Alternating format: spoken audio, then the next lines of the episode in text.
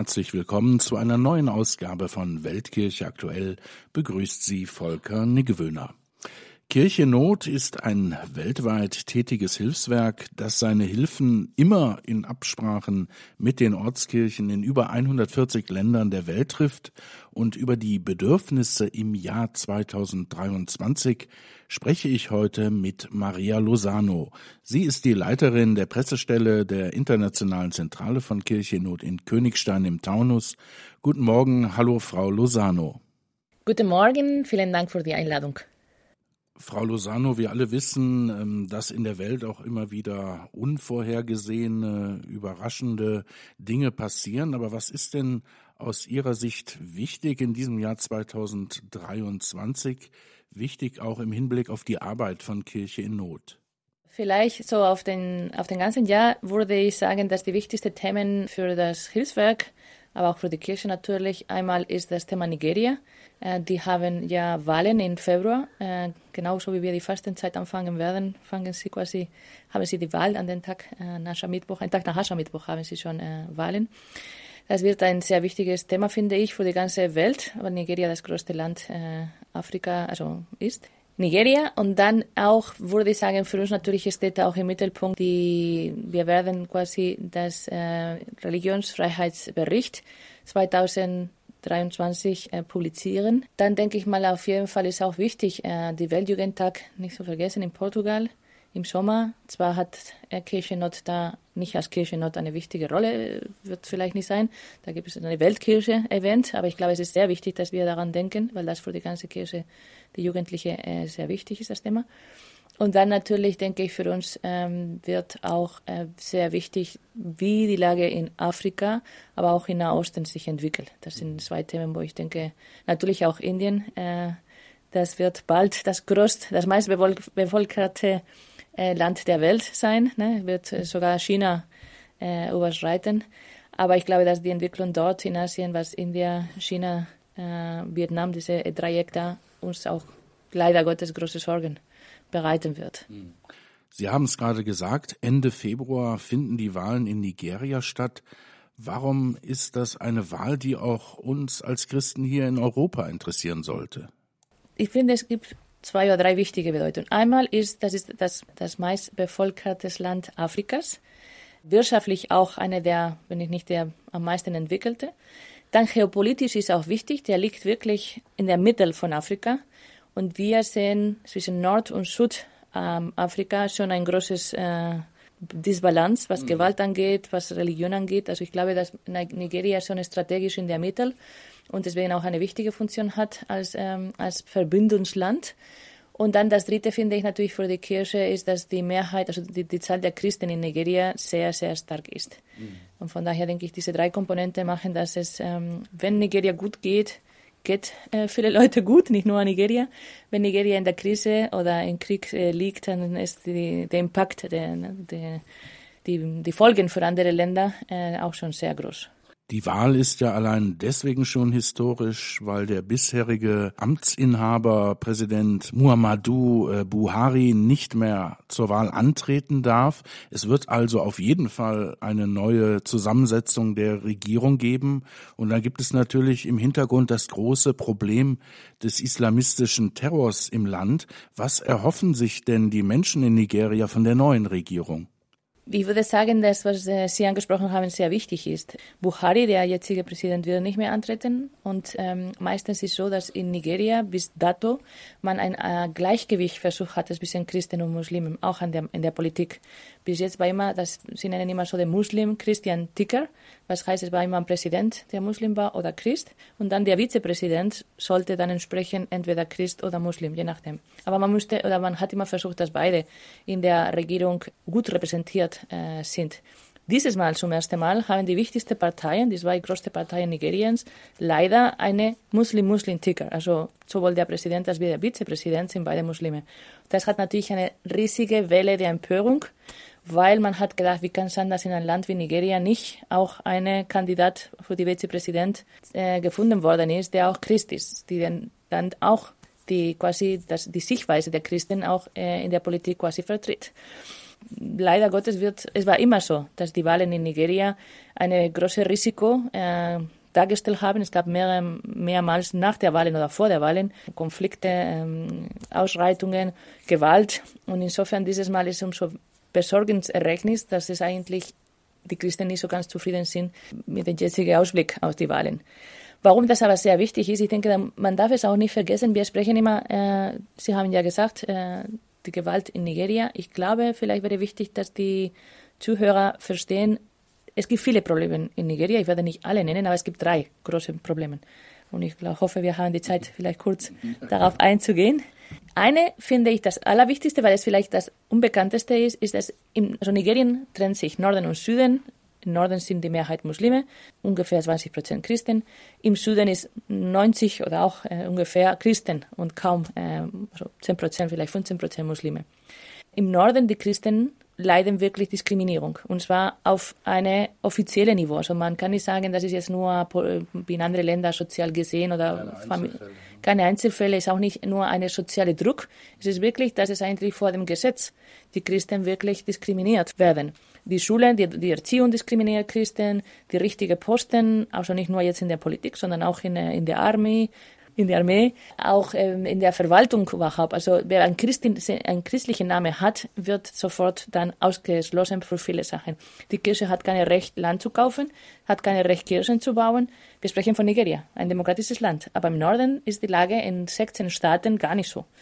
Und dann gibt es noch den Konflikt, den viele kennen. Das ist vielleicht der Konflikt von äh, dem am meisten bekannten mit Boko Haram und den islamischen Staat, der im Norden, genau Nordosten, äh, noch herrscht, an der Grenze zu Kamerun und äh, Tschad. Äh, und den, genau, da äh, haben sie immer noch sein, seine Ge Gewaltzone, also die sind immer noch aktiv dort.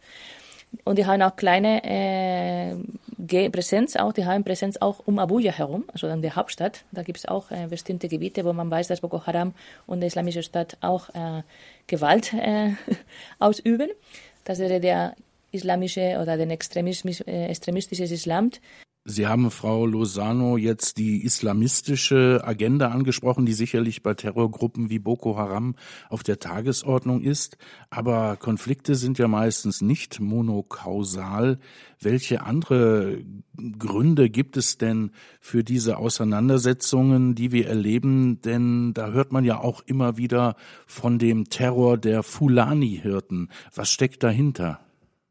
Ja, also ich denke, ohne zu verneinen, dass es wirklich immer noch viele Aspekte eine Rolle spielen. Also ich denke tatsächlich, äh, die Tatsache, ich will jetzt nicht Klimawandel, weil das Wort ist vielleicht nicht, äh, sagt nicht viel oder es ist ein Wort, die jeder benutzt, ohne zu viel zu, was bedeutet das? Aber es gibt eine, der, der Klima hat sich geändert in den Sahel.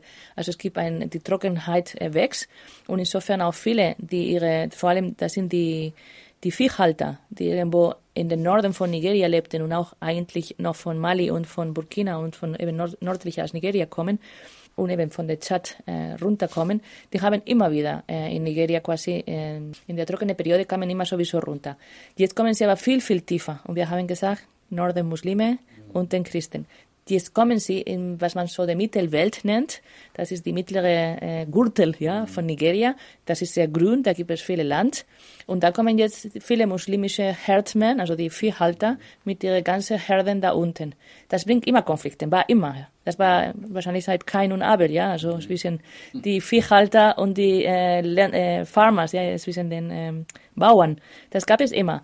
Was passiert aber jetzt ist einmal, äh, dass es ethnische Gruppen sind, also die Ethnik, die Ethnikkonflikt ist da, aber auch die Religionskonflikt, weil die, die, die von oben kommen, die aus dem Norden kommen, sind Muslime. Früher waren sie auch ein muslimisches Land und von daher die Konflikte waren ziemlich klarer. Jetzt ist aber dieser Konflikt auch gemischt mit religiösen äh, Komponenten, weil es ist nicht nur der Fremde, der kommt, der mir mein Land nimmt, sondern dieser Fremd ist auch äh, von einer anderen Religion und ich glaube, Nigeria muss man auch bedenken, da gab es schon eine Dschihad in 1800, also 19. Jahrhundert, wo die Fulanis, das sind diese, diese Viehhalter, die haben quasi äh, eine Dschihad gerufen, um das Land in Nigeria zu nehmen. Es war sehr lange her, aber damals haben sie schon den, den Islam verbreitet durch diese Dschihad und das liegt noch in, in den Christen in, in mittlerer Welt, ist immer noch dieser Ruf von damals, Land zu nehmen. Und insofern die, die können es nicht, und ich glaube, es ist mit Recht, man kann es nicht mehr trennen zwischen äh, Landbesitz und Religion, weil diese Dschihad von damals immer noch bis heute äh, den Eindruck ergibt, dass wenn die kommen mit ihren Kühe, wollen sie Land für den Islam, nicht nur jetzt für die Kühe. Ja. Also deswegen, das ist, das ist ein wichtiges Komponente und es ist, es ist nicht einfach, aber ich glaube schon, dass es eine religiöse Komponente dahinter steht. Ethnische Gruppe, Fulani, Muslime, Land besitzen und am Ende auch für, für den Glaube quasi das Land zu bekehren. Weltkirche aktuell, das Weltkirche-Magazin von Kirche in Not hier auf Radio Horeb und Radio Maria. Heute mit Themen, die im Jahr 2023 wichtig sein werden. Und dazu gehört sicherlich auch der neue Religionsfreiheitsbericht, den Kirche Not alle zwei Jahre herausbringt. Ich spreche mit Maria Lozano. Sie ist die Leiterin der Presseabteilung bei der Internationalen Zentrale des Hilfswerks. Ja, Frau Lozano, was können Sie uns über den aktuellen Bericht äh, von Kirchennot sagen? Was wird dort drinstehen und warum bringt Kirche in Not den überhaupt heraus? Genau, dieser Bericht eigentlich möchte zusammentragen die Lage der Religionsfreiheit in der Welt. Und ich glaube, es gibt zwei Gründe. Einmal, natürlich, äh, das Hilfswerk Kirche Not kümmert sich vor allem um Christen und um Christen, die verfolgt oder ja, verdrängt werden. Aber wir haben schon seit Jahren, also das ist jetzt seit 20 Jahren, dass wir dieses Bericht publizieren, bemerkt, also das Recht für die Christen, ihre Glaube zu praktizieren, ist basiert und verankert in das größte Recht das ist ein menschliches Recht der Religionsfreiheit. So, jeder darf ihre Religion leben und ausüben, wie er für sich oder für eine Gemeinschaft äh, wichtig findet. Es geht auch darum, dass nicht eine, nur ein personal oder individuelles Recht, sondern ich habe auch das Recht, in der Gemeinschaft meine Glaube zu leben. Das ist wichtig, ja. Oder eben nicht zu leben, ja. Also mittlerweile, man hat auch das Recht eben, äh, als, als menschliches Recht gibt es das Recht, Religion ausüben oder eben gar keine Religion ausüben. Und das ist ein Grundrecht. Und wir merken, dass es heutzutage in der Gesellschaft irgendwie eine Disbalance manchmal von den Rechten, also ja, äh, Mangel an Gleichgewicht, ja. Irgendwie werden bestimmte Rechte werden besser oder mehr gefordert als andere, man vergisst oder aufgrund von einiger Rechte, man tritt andere Rechte. Und ich glaube, wir, wir möchten gerne diese Religionsfreiheit im Mittelpunkt widersetzen. Es ist sehr wichtig für die Gesellschaft und vor allem, weil wir merken über unsere Projektpartner, wie wichtig ist, wenn die, wenn die Menschen nicht äh, das Recht haben, ihre Religion auszuüben, das beeinflusst auch viele andere Bereiche des Lebens. Ja, manchmal denkt man, das ist irgendwie was isoliert, aber das merken wir zum Beispiel in den Sahel. Wenn man die Kirche ihre pastorale Arbeit nicht machen lässt, und die Kirche geht immer Hand an Hand. Pastoral ist immer mit menschlicher Entwicklung. Da gibt es Krankenhäuser, da gibt es Schulen, weil die Kirche nie nur an eine Fuß äh, ja, wandert. Die wandert immer an die Gleichgewicht. Ja, man möchte immer, dass der Mensch vorwärts kommt, dass es besser geht. Konkretes Beispiel ist Burkina Faso. Nach 25, äh, jetzt, sorry, nach fünf Jahren kann man sagen, dass die Kirche auf das Niveau von vor 25 Jahren steht. Und ich meine jetzt nicht in den Glaube, sondern ich meine in ihre pastorale, aber auch in ihre soziale Arbeit für diese Menschen. Die Schulen sind zu, die Krankenhäuser sind zu. Ich meine nur damit, Religionsfreiheit ist ein Recht, der am Ende auch einen großen Impact hat in das Wohlwollen der Menschheit. Ja? Da, wo die Kirche frei ist und wo der Mensch ihre Religion frei sprechen kann und leben kann, meistens ist auch ein Wohlwollen für die Gesellschaft und für die Gemeinschaft als Ganzes. Also Kirche Not setzt sich für die Rechte verfolgter Christen ein, aber eben auch für die Rechte anderer religiöser Gruppen oder anderer Minderheiten, weil eben das Recht auf Religionsfreiheit ein unveräußerliches Menschenrecht ist, das für alle Menschen gilt, wenn ich Sie recht verstehe. Genau, weil ich glaube, dass am Ende diese menschliche, äh, das menschliche Recht auf Religionsfreiheit für alle äh, wichtig sein soll. Und ich glaube auch, weil die Christen, also wir als Christen haben auch diese Rolle des Zusammenführen. Ja, manchmal frage ich auch Missionare in Afrika, ja, wieso die Christen sind immer diejenigen, die den ersten Schritt machen in den interreligiösen Dialog. Und ich habe oft die Antwort bekommen, weil meine Glaube mir dazu führt. Die, also Jesus fordert von mir, den ersten Schritt zu machen. Ich weiß nicht, was die anderen, äh, ihnen, deren Glaube, aber meine Glaube sagt mir, du musst immer eine Tür zu Dialog. Also wir sind auch vielleicht da nicht mal im Gleichgewicht, aber das ist unsere Rolle als Christ, mhm. diese Aufgabe. ich denke, ein Christ sollte immer kämpfen, auch dass andere Menschen, egal welche Religion, ihre Glaube ausüben kann. Und das ist Teil unseres Glaubens, ja. Schauen wir, Frau Lozano, mal in den Nahen Osten. Das ist ja eine Schwerpunktreligion von Kirche in Not seit Jahrzehnten. Sie haben viel geholfen und die alles beherrschende Frage ist ja, was kann man tun, damit das Christentum dort überhaupt eine Zukunft hat? Und jetzt kann man ja immer hören, ja, die Kampfhandlungen sind nicht mehr so gravierend, wie das noch vor einigen Jahren waren. Aber ähm, Sie sagen ja auch in Ihren Pressemitteilungen immer wieder, Das mag sein, aber eigentlich ist die Lage nicht besser geworden, sondern äh, teilweise sogar noch schlimmer als im Krieg. Wie das? Genau, weil ich glaube, das ist äh, das größte Problem, ja. Erstmal, die, die Menschen geht es nicht besser. Das ist immer so, dass wenn wir nicht von Mord und Totschlag hören, manchmal glauben wir, dass die Lage dann okay ist. Äh, Gott sei Dank gibt es im Moment keinen Krieg mehr in Irak. Gott sei Dank äh, in, äh, in, Syrien ist nur im Norden, an der Grenze zur Türkei, wobei der Konflikt besteht. Und trotzdem, wie Sie gesagt haben, sagen unsere, unsere Projektpartner, uns geht es schlechter als vorher. Also ich habe gestern mit jemandem in Aleppo gesprochen, die mir gesagt hat, die Menschen hungern. Und als der Krieg noch da war, hat man immer gedacht, wenn der Krieg zu Ende geht, wird uns besser gehen. Und da die Hoffnung war da. Jetzt aber gibt es keinen Krieg, aktuell im Moment, da fallen keine Bomben aber wir hungern und es gibt keine Zukunftsperspektive. Und das ist ein bisschen, was ich sehe, also weiß, das ist bei Kirchennot sich äh, eigentlich im Moment als Aufgabe gesetzt hat, Hoffnung schenken. Wir können nicht diese die Situation in Nahosten nicht ähm, ändern, aber wir können die Christen Hoffnung geben. Und ich glaube, das ist vielleicht das Einzige, was ihnen noch am Leben hält. Und ähm, vielleicht, vielleicht äh, ihnen ein bisschen hilft, nicht aus dem Land zu gehen. Weil das größte Drama im Moment in Nahosten ist, dass die Nahosten äh, wenn man so weitermacht, kurzfristig, kurzfristig äh, ohne Christen bleiben wird. Und damit verlieren wir auch eine riesige Historik, also unsere, unsere Traditionen, unsere Kulturen, aber auch diese, die Wurzel des Christentums werden sie irgendwann verschwinden, so wie es vielleicht in Nordafrika die Lage schon ist. Um nur ein Beispiel zu nennen, Kirche Not hat ja einen Marshallplan für den Irak auf den Weg gebracht. Das war ja das größte Projekt in der 75-jährigen Geschichte des Hilfswerks und vieles, ähm, was überhaupt im Nahen Osten geschieht, das dient eben dem Zweck, dass die Christen dort eine Zukunft haben. Ähm, kann denn Frau Lozano, können Sie schon absehen, was denn äh, in diesem Jahr 2023 geplant ist an Projekten?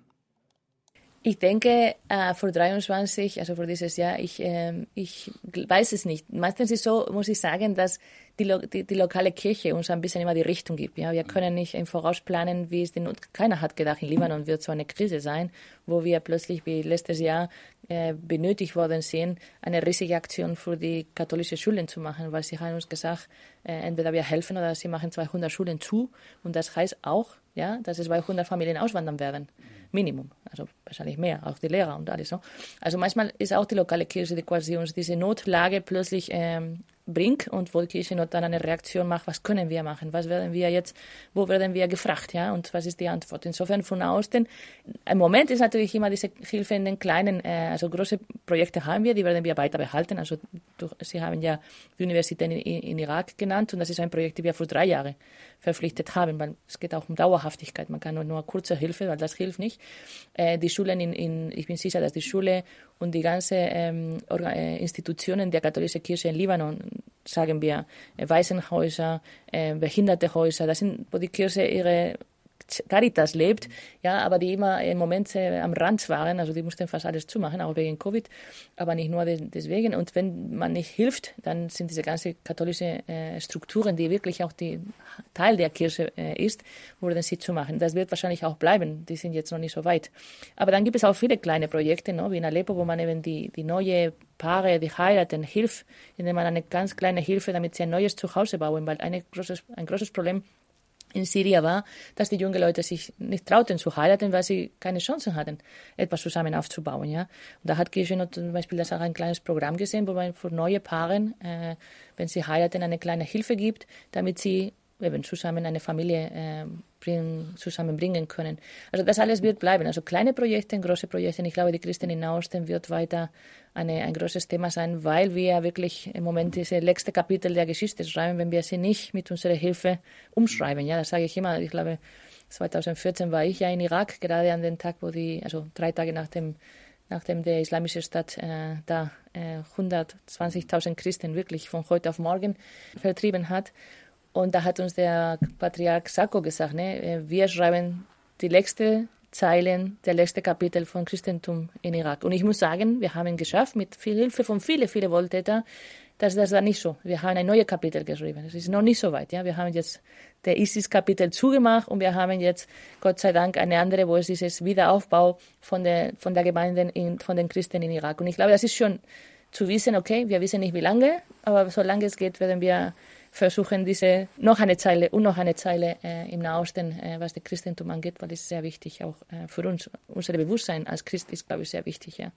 Weltkirche aktuell auf Radio Horeb und Radio Maria mit Maria Lozano von der päpstlichen Stiftung Kirche in Not. Blicken wir heute auf Brennpunkte des Weltgeschehens, auf Brennpunkte der Weltkirche. Und das schauen wir jetzt im letzten Teil unseres Gesprächs noch auf die Ukraine, auch ein Schwerpunkt der Hilfe von Kirche Not seit vielen, vielen Jahren, seit Jahrzehnten kann man sagen. Frau Lozano, der Krieg dauert jetzt fast schon ein Jahr an. Welche Hilfe ist denn jetzt besonders wichtig? Ich glaube, es ist sehr wichtig, nicht müde zu werden. Ne? Also jetzt nicht von Kirchennot. Kirchennot hat eine Beziehung zu der Ukraine, der, äh, ich glaube, es ist vielleicht, was die Ostländer angeht, war die größte immer noch. Also viele andere Länder haben, hat die Hilfe von Kirchennot, äh, im Osten meine ich jetzt, hat sich wirklich ein bisschen, äh, ist zurückgegangen, weil Natürlich wir haben gesehen, Länder wie Polen, Slowakei, da gibt es sogar jetzt ein, ein Büro von Kirche Not, weil das sind Länder, die viel weiter gekommen sind, wo wir glauben, auch da gibt es Wohltäter, die auch die Kirche helfen können und nicht mehr nur ein Projektland ist. Ukraine, weil aus ihrer riesigen Dimensionen, aber auch auf eine ganz, ganz lebendige Kirche, muss man sagen, hatten wir immer viele Projekte. Es war immer noch eine von den, von, immer zwischen den fünf Ländern, wo Kirche Not am meisten Projekte entwickelt hat. Wir hatten natürlich da auch viele Hilfe in der, äh, von der, seit 2014. Man muss auch man darf nicht vergessen, dass Ukraine eigentlich schon einen Konflikt hat seit 2014. Ne? Und ich glaube, da hatten wir schon viele Projekte, wo wir die Priester und die Ordensleute geholfen haben, da im Osten äh, ihre Arbeit zu machen, ihre pastorale Arbeit auch zu entwickeln. Und von daher, Ukraine wird bleiben. Wir haben eine sehr gute Verbindung, Gott sei Dank, vor Ort, die uns ermöglicht, sehr schnell und sehr gezielt unsere Hilfe zu schicken. Nicht nur Humanitarien, weil das ist auch wichtig. Es geht nicht nur um, um Hilfe für die Flüchtlinge, ja, auch. Aber es geht auch darum, dass man die Kirche als, als Kirche äh, hält. Ja? Also das ist nicht, äh, es geht immer noch und äh, was nicht Transport für die für die Ordensleute. Es geht darum auch zum Beispiel haben wir jetzt in diese riesige äh, Krieg und äh, mit der großen Krise der Energiekrise und der Winter haben viel umgerüstet. Ne? Wir haben Seminarien mit neuen Heizungsmethoden, damit es nicht teuer wird. Wir haben äh, von alle Solarpaneele. Also wir versuchen auch langfristig die Kirche als Kirche zu helfen, damit sie da bleibt, wo es ist auch wenn es eine Krise oder einen Krieg gibt, das war für uns, glaube ich, eine von den für mich persönlich vielleicht eine von den äh, wichtigsten Zeugnissen dieser Kirche in der Ukraine, der da geblieben ist, ja, der nicht äh, weggegangen ist, der wirklich mit den Leuten dort in Donetsk oder in äh, Odessa geblieben ist. Also das ist, äh, wir wissen, das ist die Aufgabe der Kirche, da zu bleiben, aber wir erleben das in, als Wirklichkeit, ja. Ähm, natürlich, äh, das ist sehr, sehr schön. Und deswegen denke ich, dass die Ukraine ein Thema bleibt und wir sollen aber auch nicht, äh, ja, vielleicht müde werden, weil das ist vielleicht das Problem, wenn ein Konflikt länger in der, in der Länge sich zieht, dass man mal ein bisschen vielleicht mal müde wird. Und ich glaube, ich sage immer, die sind nicht müde zu leiden, äh, die haben diese Aufgabe noch, da müssen wir auch unsere nicht müde zu sein, zu helfen. Ja. Vielen Dank, Frau Lozano, für Ihre Zeit und für die Einblicke in die Arbeit von Kirche in Not. Danke sehr für diese Einladung und ja, wir bleiben in Kontakt und vielleicht nächstes Mal können wir noch weiter über diese spannenden Themen uns unterhalten. Ja, das wachsame Auge auf die Ukraine, das bleibt also ein Gebot der Stunde. Und auch wir bei Kirche Not äh, wollen dem nachkommen und veranstalten am Samstag und Sonntag, 25. und 26. Februar, ein Begegnungswochenende hier in München. Gast bei einem Podiumsgespräch wird dann unter anderem Bischof Bogdan Giurach sein und auch Magda Kaczmarek, die Ukraine-Expertin unserer Zentrale. Es wird aber auch Bilder aus der Ukraine geben. Es wird einen Rosenkranz und ein Friedensgebet geben. Und am nächsten Tag, an dem Sonntag, findet dann eine heilige Messe in den Anliegen der ukrainischen Kirche statt, im Pfarrzentrum der griechisch-katholischen Kirche Maria Schutz hier in München. Herzliche Einladung dazu. Schauen Sie mal im Internet rein. Dort können Sie sich auch anmelden. Das ist natürlich wie gewohnt auch telefonisch möglich. Zum Ende unserer Sendung wollen wir noch nach Peru blicken. Dort kommt es seit Wochen schon zu blutigen Unruhen, die bereits Dutzenden von Menschen das Leben gekostet haben. Und dazu bin ich jetzt verbunden mit Luis Vildoso, auch aus der Internationalen Zentrale von Kirche in Not. Er ist der zuständige Referent für Peru und äh, mehr noch, äh, Luis, du bist selber äh, Peruaner. Was weißt du denn durch deine Familie oder sonstige Informanten über die Lage dort? Okay, äh, zuerst würde ich sagen, äh, es ist eine bedauerliche Situation. Ja? Wie du wahrscheinlich äh, weißt, eine Gruppe von Demonstranten willen durch gewalttätige Proteste eine neue Verfassung zu setzen. Der Rücktritt des aktuellen Präsidenten Dina Boluarte und der Parlamente auch. Ja? Infolge dieser Märsche sind 56 Menschen gestorben. Außerdem öffentliche Einrichtungen und privates Eigentum werden angegriffen. Und das ist schade, weil ähm, all dies wirkt sich vor allem äh, auf die ärmsten Bevölkerungsgruppe aus, besonders im Süden des Landes, da, denn die Verkehrswege sind ja blockiert und die Märkte können nicht mehr mit äh, lebensnotwendigen Gütern versorgt werden. Mhm. Ja, laut äh, einem kleinen Unternehmenverband sind aufgrund der unruhigen Proteste bereits mehr als 70.000 Kleins- und kleine Unternehmen in Konkurs gegangen. Und im Moment ist viele Teil der Bevölkerung gespalten und polarisiert. Ist das nur eine aktuelle politische Machtfrage oder steckt da mehr hinter? Hat das auch historische Gründe? Meiner Meinung nach, das ist eine politische Maßnahme. Ne? Der Grund der Proteste wäre die Verhaftung des ehemaligen Präsidenten Castillo. Er hatte im Dezember einen Staatsstreich durchgeführt und die Schließung des Parlaments und der Justiz und andere unabhängige Behörden angeordnet. Denn gegen ihn und seine engen Vertrauten wurde wegen Korruption und organisierter Kriminalität ermittelt. Es ist wichtig zu sagen, dass seine politische Partei mit äh, der marxistischen und leninistischen Terrorgruppe Sendero, Sendero Luminoso, auf Deutsch ist leuchtender Pfad, verbunden ist. Sie haben Terror in den 80er und 90er Jahren verbreitet und rund um 250.000 Menschen wurden getötet. Außerdem hatte das Land in den letzten sechs Jahren sieben Präsidenten, von denen drei wegen Korruption aus dem Amt entfernt wurden. In diesem Szenario hat sich die wirtschaftliche Lücke zwischen den gesellschaftlichen Schichten vergrößert. Und wie gesagt, die ärmsten Leute äh, also leidet am meisten. Ne? Jetzt hat Luis die Kirche in Peru ihre Vermittlung angeboten. Der Vorsitzende der Bischofskonferenz, Erzbischof Miguel Cabreros äh, von Trujillo, bekräftigte die Bereitschaft, Brücken zwischen Legislative, Exekutive, Zivilgesellschaft und den protestierenden Gruppen zu bauen. Verfügt denn die katholische Kirche über genug Ansehen, eine solche Brückenfunktion auszuüben? Ja, also die Kirche in Peru ist eine Institution, äh, in die die Menschen Vertrauen haben. Ne? Einfach. Äh, wie früher kann sie die Rolle des Vermitters wieder spielen und äh, durch diese Rolle versucht die Kirche ein Meister der Versöhnung zu sein und äh, mitzuarbeiten an einer würdigen und gerechten Gesellschaft, Gesellschaft ähm, wie bereits Johannes Paulus II. gesagt hatte. Ne? So Heutzutage unterstützt die Kirche besonders den, den armen Süden des Landes und versucht, die Versorgungslage zu verbessern.